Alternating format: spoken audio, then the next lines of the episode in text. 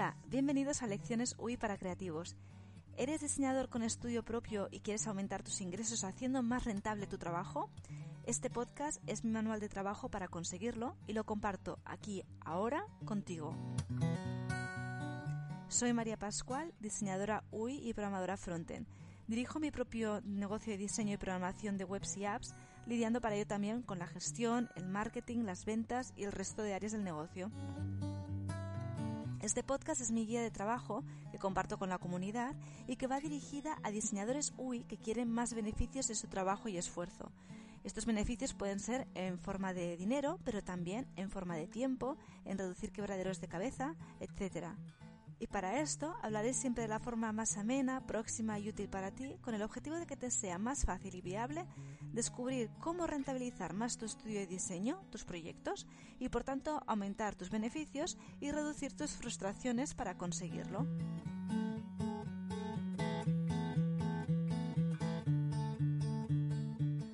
Hola, bienvenidos y bienvenidas al episodio número 35 de Lecciones User Interface para Creativos titulado Espejito, espejito, ¿cuál es la visualización más bella? Hay reuniones que no se olvidan, y si no, que se lo digan a Alberto Cairo, reconocido internacionalmente en el mundo de las visualizaciones. Su experiencia de reunión inolvidable fue mientras trabajó en la revista Época. Era lunes, 10 de la mañana, hora de la reunión de revisión de la edición publicada el sábado anterior. Cairo era el director de infografía y para la edición publicada había hecho con su equipo una infografía de la que estaba satisfecho. Llegó a la reunión de forma rutinaria, sin asomo alguno de sospecha de lo que le esperaba. Al poco de empezar, la reunión se convirtió en una tormenta de quejas sobre la infografía, algunas incluso del propio director de la revista. Cairo, perplejo, la intentó defender allí mismo. Después, a solas, reflexionó sobre ella y recordó una herramienta que él mismo había creado para evaluar la belleza de una visualización. Con ella obtuvo unas sorprendentes conclusiones. Hoy veremos esta herramienta tan útil para que tus visualizaciones consigan la belleza de la que hablamos la semana pasada. ¿Empezamos? Por cierto, al final del episodio también descubrirás las conclusiones de Cairo al analizar su infografía con esta herramienta. Para empezar el contenido del episodio de hoy, debemos hacer un pequeño recordatorio del episodio de la semana pasada. Si lo recuerdas, en él hablamos de la belleza en las infografías. Sin entrar en detalle, permíteme recordar que dijimos que una visualización o infografía debía ser informativa por encima de todo. También debía ser eficiente a la hora de consumirla, es decir, a la hora de que el cliente, del que el usuario obtenga la información, y también debía tener un carácter novel y ser estéticamente agradable. Como ejemplo, vimos la infografía A View of Despair de la holandesa diseñadora Sonia Kaupers, fundadora de Studio Terp. Si lo deseas, puedes ver la infografía en el episodio anterior, el número 34, en maria-pascual.es. Si recuerdas, esa infografía en concreto tenía una visualización inicial muy diferente y única.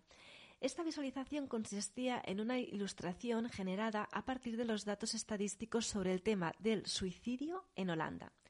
Después le seguían un conjunto de gráficos tradicionales tratados de forma elegante y cuidada estéticamente y con mucha información. Como ves, había un equilibrio entre lo nuevo, lo tradicional, la dificultad de procesar de los gráficos, la cantidad de información, etc. Precisamente en este delicado equilibrio está la paradoja de la belleza, el arte y la eficacia comunicativa, tal y como lo describe Alberto Cairo en su libro El arte funcional. Según nos enseña Cairo, se trata de determinar y equilibrar las principales tensiones en el diseño de gráficos. Precisamente durante el episodio de hoy vamos a ver una manera para poder analizar ese equilibrio de tensiones en una infografía o visualización que diseñemos. Para hablar del tema, he dividido el episodio de hoy en tres partes. En la primera hablaremos de forma breve sobre qué quiere decir una infografía o visualización fea y veremos por qué nos interesa saber detectarlo. En la segunda parte nos adentraremos en la herramienta ofrecida por Alberto Cairo para analizar si una visualización o infografía es bella o fea. Debo decir que esto de bella o fea me hace mucha gracia porque en parte son como adjetivos que utilizamos cuando eres niño, ¿no? Cuando tienes, eres pequeño dices feo o dices bello o guapo. Y cuando eres mayor no. Sin embargo, lo he recuperado un poco por esto, ¿no? Porque eh, una infografía también puede ser fea y hay que saber detectarlo y ver cómo huir de esa infografía que no tiene esa belleza en el sentido más amplio que necesitamos que tenga. Y la tercera parte, finalmente, es en la que veremos las conclusiones a las que llegó Alberto Cairo sobre la infografía que le llevó a aquella reunión que siempre recordará y de la que os he hablado en la introducción del episodio de hoy. Bien, ahora que ya tenemos claro el menú del día, demos paso ya a la primera parte. Porque hasta ahora hemos hablado de qué es una infografía bella, en el episodio anterior sobre todo, pero es interesante determinar qué es una infografía fea, horrible, horrorosa, que no nos gusta, para poder detectarla aún más rápidamente. Sé que si a muchos diseñadores les preguntara o os pregunto qué es una infografía fea, seguramente responderíais desde el ámbito estético. Pero una infografía o visualización fea no solo es la que ha dejado la estética de lado completamente, Puede ser que eh, es demasiado abstracta o demasiado compleja o densa y por todo ello las personas no la van a leer, los usuarios, los lectores la van a descartar. Se trataría pues de infografías que a lo mejor sus autores puede que hayan tenido tan en cuenta que la infografía visualización debe ser informativa, novel, etcétera, que se hayan pasado de la raya. Debe haber, por tanto, un equilibrio de nivel de información, novedad, originalidad, eficiencia, etcétera. Y para poder determinar si lo hemos conseguido, Alberto Cairo nos presenta su rueda de las tensiones. Llegamos así a la segunda sección del episodio de hoy, la rueda de las tensiones. Me encanta el nombre porque está súper bien encontrado. El equilibrio que buscamos es precisamente el equilibrio, quiero decir, en una infografía o visualización, es el equilibrio de unas fuerzas que tiran en direcciones contrarias, creando estas tensiones. Y estas tensiones deben estar bien equilibradas en todas direcciones para asegurar que el gráfico tendrá la mayor legibilidad y aceptación posible. La rueda de las tensiones de Alberto Cairo no es algo que él se inventara de cero completamente. Como siempre, todos caminamos a hombros de gigantes, incluso los gigantes caminan a hombros de otros gigantes. En el caso de la rueda de las tensiones de Cairo, está basada en gran parte en otra diseñada por Joan Costa para el libro La esquemática, de 1998. Pero según indica Cairo, este libro es una de las mejores obras sobre comunicación gráfica que existen en español. Como siempre, podréis obtener vuestra copia de estos libros en el episodio de esta semana, el número 35, en maria-pascual.es barra podcast. Ya lo sabéis, si los adquirís a través de mi web, para vosotros no requerirá ningún gasto adicional, pero colaboraréis con este podcast. Así que muchas gracias si lo hacéis. En fin, continúo presentándoos este artefacto de la red de las tensiones de Alberto Cairo. Tal y como nos indica él, esta herramienta puede sernos de gran ayuda para crear gráficos en función de la audiencia a la que nos queremos dirigir, pero no debe tomarse como una herramienta de análisis académico y cuantitativo. Es una herramienta más que, pese a que tiene un, un, fuerte carácter subjetivo, nos va a permitir dar un buen repaso a las diferentes consideraciones a hacer en la infografía o visualización que queramos crear o que estemos creando. Veamos ahora de qué está compuesta esta rueda. Pues bien, está formada por un círculo eh, partido en dos hemisferios, uno superior y otro inferior. En el episodio de esta semana, el número 35 en maria-pascual.es barra podcast, podréis encontrar una representación de ella, pero aquí os lo voy a introducir ya por si no podéis verlo ahora mismo. Aparte de estos dos hemisferios eh, separados, el superior y el inferior, la rueda de las tensiones tiene unos ejes que se organizan formando una estrella, o sea, unas líneas que forman una estrella, y en cada extremo de cada eje está escrita la característica de ese eje de tensión en concreto. De esta manera, las diferentes características que puede tener una visualización o infografía están agrupadas en el hemisferio superior o en el inferior. En concreto, el hemisferio superior contiene las características que a simple vista enriquecen el gráfico o infografía enormemente, pero que también le suman complejidad porque requieren más esfuerzo para el lector o usuario para descifrar el contenido. Las características de este hemisferio superior aportan profundidad al gráfico porque le permiten crear diferentes niveles de información. Las características que forman el hemisferio superior en concreto son la abstracción, funcionalidad, densidad, multidimensionalidad, originalidad y novedad. Luego las veremos más, concretamente. El hemisferio inferior, en contraposición, contiene las características que aumentan la legibilidad en general en los gráficos. Así pues, contiene la redundancia, la familiaridad, unidimensionalidad, liviandad, estética y figuración. Lo que haremos con la rueda de las tensiones es tomarla y decidir dónde ubicaríamos en cada uno de sus ejes la infografía o visualización que queremos analizar. Luego unes los diferentes puntos que te ha quedado y te queda como el típico gráfico radial que puedes determinar pues hacia dónde se está decantando tu infografía y, o visualización y si es hacia dónde te interesa que, que vaya según la audiencia que tú tienes. Así pues, la gracia de esta rueda es que permite analizar estas características que hemos dicho anteriormente, enfrentándolas en pares para ver hacia dónde tira la infografía o visualización que hemos creado. O sea, veremos cosas como, por ejemplo, ¿es más bien abstracta o es más bien figurativa? Y así con cada uno de los diferentes ejes. Veamos ahora los ejes que tiene para poder entenderlos y poder así clasificar la infografía. Empecemos por el primer eje, el eje abstracción-figuración. Tal y como nos indica Alberto Cairo, un gráfico es figurativo cuando la relación entre el objeto tratado y su representación visual es mimética. En cambio, un gráfico es abstracto cuando el proceso, el objeto representado y la representación se encuentran muy alejados unos del otro. Como siempre, con ejemplos es como mejor se entiende. Así que en el post de este episodio, el número 35, en maria-pascual.es barra podcast, podréis encontrar estos ejemplos en la transcripción del, episodio.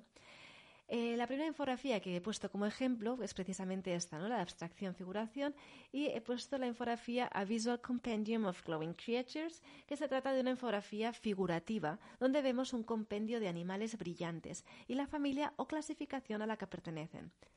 Esta infografía busca que el parecido entre el ser representado y su representación sea total, o sea, que sean exactamente iguales uno respecto al otro, para que el usuario o lector pueda saber cómo es cada uno de esos seres en concreto.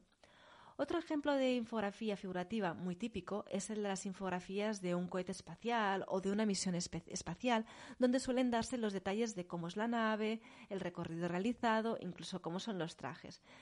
De nuevo, busca dar una imagen visual fiel y bien parecida a la realidad que se quiere mostrar. Es como una infografía mm, foto.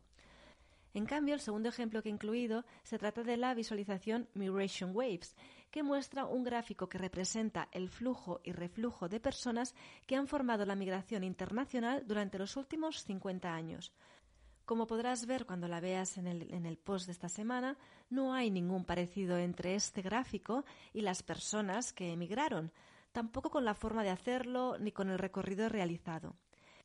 Por cierto, en este punto puede ser que te encuentres cuando hagas una visualización o una infografía que, em, por el motivo que sea, necesitas que tenga un cierto nivel de abstracción. Pero te puedes encontrar que, pues a lo mejor por el tipo de audiencia a la que se dirige, tanto nivel de abstracción puede ser un problema. Si es así, te encuentras en, este, en esta situación y crees que la visualización o la infografía es demasiado abstracta y puede dificultar su entendimiento, puedes utilizar iconografía o siluetas que se parezcan y recuerden a la realidad. Este sería el caso, por ejemplo, de la visualización All the Ways of Winning in Sports. Así, de esta manera, vuelves a hacer una referencia un poco más a, la realidad y rebajas un poquito el nivel de abstracción, facilitando el entendimiento de la infografía o de la información por parte del usuario. Así pues, volviendo a la rueda de las tensiones, cuando tengas que analizar tu infografía visualización, solo tienes que determinar hacia dónde tira más. ¿Es figurativo? ¿Es abstracto?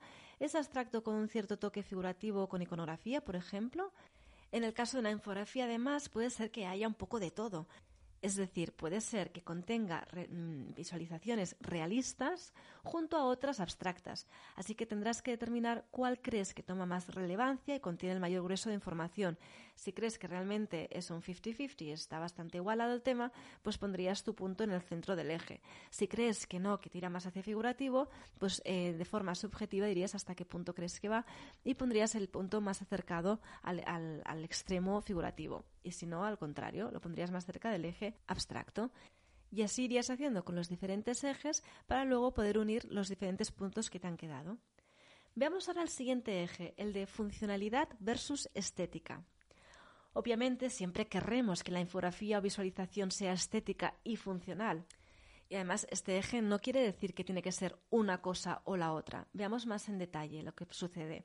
Y es que muchas veces las visualizaciones o las infografías están hechas por expertos en datos, por ejemplo, y la parte estética cojea completamente selección poco adecuada de la tipografía, eh, los colores tampoco han sido muy acertados, el espacio para los gráficos a lo mejor está demasiado tupido, hay poco espacio en blanco, etcétera. Hay muchos errores de diseño a nivel visual. Sin embargo, eh, este eje no es realmente para referirse a, este, a, esta estética. Esta estética debe estar. Estos errores de diseño no pueden cometerse. Se trata, pues, de determinar el grado de prioridad que se ha dado a la parte estética, poniendo incluso en peligro la funcionalidad de la infografía estaríamos hablando de los típicos elementos como ilustraciones, etcétera, que no ayudan a la parte funcional en absoluto, sino que buscan simplemente aumentar el impacto emocional.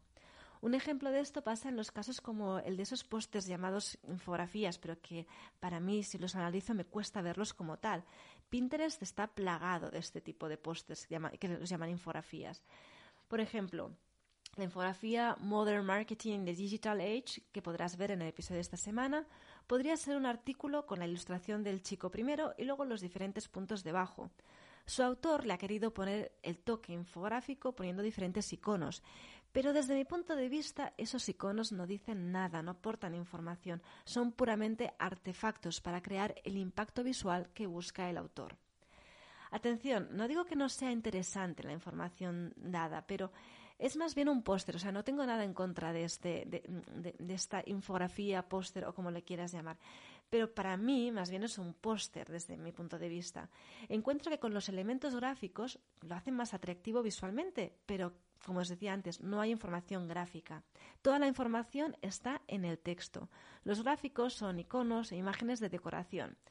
Sé que hay quien discrepará conmigo, por eso os invito a debatirlo en los comentarios del episodio si queréis en maria-pascual.es barra podcast en el episodio 35. Pasemos ahora al siguiente eje, el eje densidad versus liviandad. En este eje se trata de que analicemos la cantidad de información contenida en la infografía o visualización. Es decir, se trata de evaluar cómo de densa resulta la infografía o visualización. Puede tratarse desde el caso de un gráfico estadístico con muchos datos dentro hasta un diagrama ilustrado con un gran número de elementos con mucho detalle. Un gran ejemplo de elevada densidad es el del diagrama de nodos de Luis Diría sobre Star Wars para la revista brasileña Súper Interesante, que nos muestra Alberto Cairo en su libro. De nuevo, para poder evaluar si esa densidad es perjudicial o no para nuestra infografía o visualización, deberemos considerar el objetivo y la audiencia que tendrá esa infografía o visualización. Por ejemplo, si estamos creando esta infografía visualización para una revista de superfans de esta, de esta película de Star Wars, entonces eh, al final esta infografía se convierte como en un juego y tú lo que quieres es que las personas que están allí, que además son súper frikis del tema, saben muchísimo, encuentren información muy detallada eh, y, en este sentido, ¿no? Cuanto más detalle, mejor, porque saben muchísimo ya del tema. Y que además se lo tomen esto, ¿no? Como un juego que dediquen un rato a mirar cosas, a, a descubrir cosas, etcétera. En este caso, cuanto más densidad le añadas, incluso puede ser positivo. En otros casos, en los que te encuentres con que tienes una, audiencia que, por ejemplo, son altos ejecutivos que necesitan obtener una conclusión rápida a partir de la visualización que tú estás mostrando, no te dedicarás a dar tanto detalle porque no van a tener ese tiempo, no van a estar para jueguecitos, ni va a ser un momento de ocio para mirar tu visualización. Bien, dicho esto, pasemos al siguiente eje, que es el eje multidimensionalidad versus unidimensionalidad. En este caso se trata de mirar la cantidad de niveles de lectura que ofrece la infografía o visualización. Puede ser que solo tenga uno o puede ser que tenga varios. En los gráficos estadísticos en concreto, puede tratarse de la cantidad de variables que son mostradas o la cantidad de formas en que esas variables son presentadas. Un ejemplo muy interesante de multidimensionalidad es el caso de la infografía del episodio anterior, A View of Despair, en la que la segunda parte de la infografía contiene una serie de gráficos para ver la información considerando diferentes variables o aspectos diferentes. El usuario puede elegir si solo quiere ver la ilustración inicial para hacerse una idea de la cantidad de suicidios, el tipo que predomina más, etc. Pero si lo prefiere, puede ir a un nivel más profundo y descubrir si hay más mujeres que hombres o viceversa, el sistema más habitual según la edad, etc. Y así como si la infografía fuera una cebolla, puede encontrar capas y capas y decidir hasta qué capa quiere llegar. Bien, y ahora veamos el siguiente, el cuarto eje de los seis ejes en total que tiene la rueda de las tensiones. El cuarto eje es el eje originalidad versus familiaridad. Este eje sería en el que se reflejaría cómo de novel es nuestro gráfico o visualización. Si recurrimos a gráficos de barras, de líneas, etc., estaremos usando elementos de una gran familiaridad.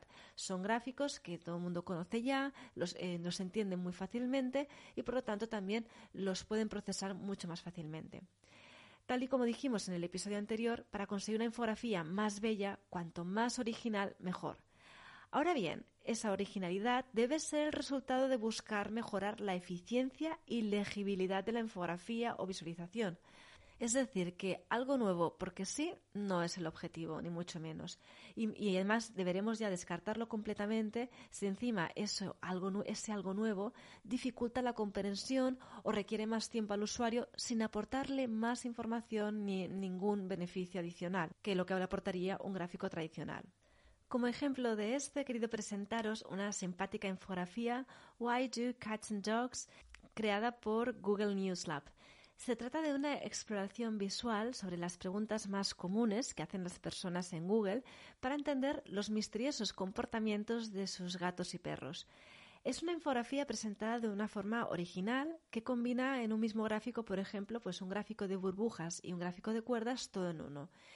Y ahí, al oír de los gráficos más tradicionales, como podrían ser pues, los de barras, líneas, etcétera, y no solo eso, sino que además coger unos que están bastante aceptados ya, pero combinarlos entre ellos creando un nuevo tipo de gráfico. Ahí es donde empieza ya su originalidad.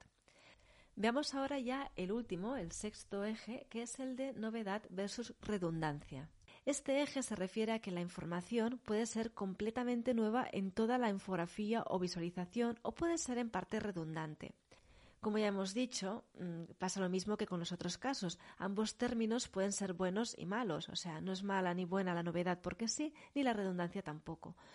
El caso es que en una infografía o visualización cuyo mensaje se entienda fácilmente, debería ser más bien novedosa, es decir, con solo decirlo una vez puede que ya haya bastante.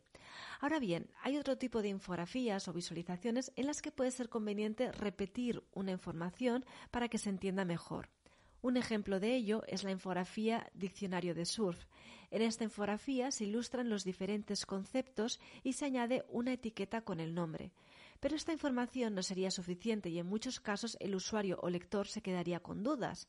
Por eso, debajo del nombre aparece una breve descripción para poder detallar a qué se refiere el concepto y eliminar toda posible duda que haya podido quedar con solo la información gráfica.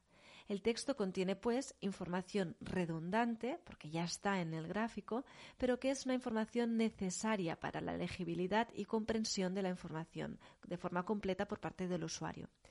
Podréis ver la infografía en el episodio 35, en el post de esta semana. Y ahora, antes de pasar a la última sección de hoy, en la que veremos cómo Alberto Cairo utilizó la rueda de las tensiones para su infografía, me gustaría tratar un último punto sobre ella, que es el tema de su subjetividad.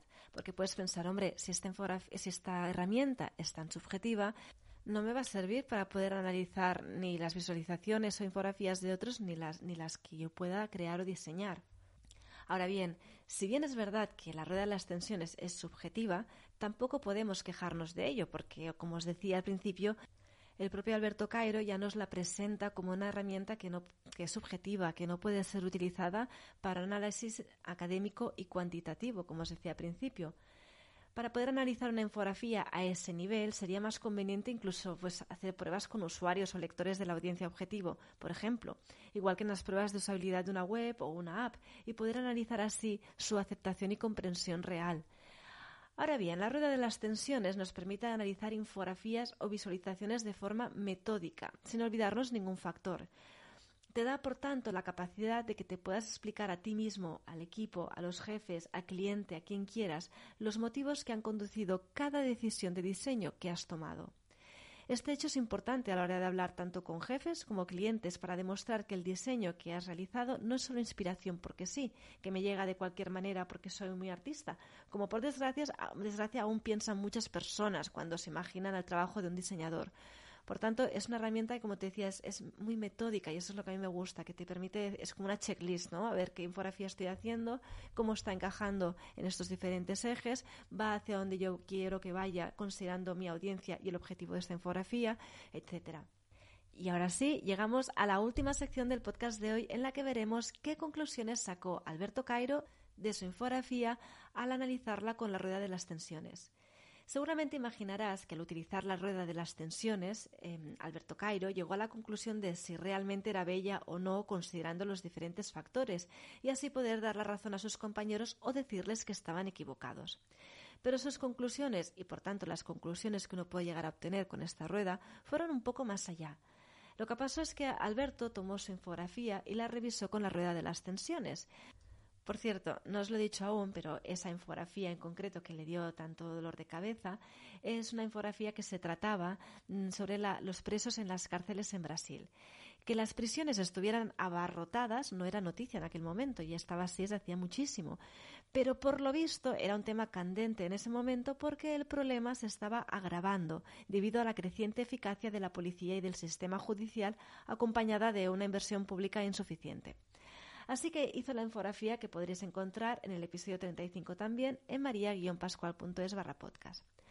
Al analizarla con la rueda de las tensiones, Cairo determinó, primero de todo, que era una infografía más bien funcional que, que convencionalmente bella. En segundo lugar, era más densa que liviana. Además, era multidimensional. También encontró que no era muy original, ya que se basaba en gráficos y formas tradicionales. Y por último, también vio que contenía bastante redundancia. Viendo esto, Cairo llegó a la conclusión de que esta combinación sí que era adecuada, contrariamente a la opinión, opinión de sus colegas. El motivo es muy simple. La revista Época está dirigida a un público general, pero está compuesta, en ese público está compuesto en gran medida por lectores de clase media alta, por lo tanto, está garantizado un nivel cultural considerable en más de dos tercios del público. Por este motivo, los artículos de texto solían estar compuestos por textos largos y cargados sobre temas duros, corrupción política, lucha entre partidos, etc. Por tanto, Cairo se planteó por qué, según sus compañeros, los gráficos no podían tener ese nivel también. Por lo tanto, podríamos decir que Cairo concluyó que sus compañeros no tenían razón porque habían pasado por alto la audiencia, es decir, sus conclusiones fueron más allá porque detectaron el miedo que tenían sus compañeros y la falta de confianza que tenían en la audiencia, cosa que era muy curiosa porque esta falta de confianza solamente era a la hora de entender gráficos, porque mientras los gráficos se mostraban de esta manera, con los textos no confiaban plenamente en su audiencia. En cualquier caso, daremos las gracias desde aquí a Alberto Cairo por su libro El arte funcional, tan recomendable para cualquiera interesado en las infografías y visualizaciones, y por compartir en él la rueda de las tensiones, entre muchísimas cosas más. Hoy hemos visto la rueda de las tensiones de Alberto Cairo, una herramienta súper útil para analizar nuestras visualizaciones e infografías nos servirá para poder determinar si hemos conseguido el nivel de eficiencia, funcionalidad, el nivel de información, etcétera, que deseábamos, además de poder explicar nuestras decisiones de diseño durante la realización de la visualización o infografía, tanto a nosotros mismos como a cualquier otra persona del equipo o al cliente, etcétera. Espero que hayas disfrutado y lo puedas poner todo ello en práctica muy pronto. Y ahora solo decirte que muchas gracias por escucharme. Si te ha gustado y te ha parecido interesante este podcast, puedes suscribirte a mi newsletter en maria-pascual.es para no perderte los próximos capítulos y poder acceder a los materiales exclusivos para los suscriptores. A través de mi página de contacto en maria-pascual.es también podrás contactarme si quieres que hablemos de un proyecto web o app que quieras realizar y para el cual te gustaría contar conmigo. Y con esto me despido, te espero en el episodio de la semana que viene con más conceptos, herramientas y metodologías para negocios User Interface y Data Visualization que te ayuden cada vez a empoderarte más y más y llegar más y más lejos.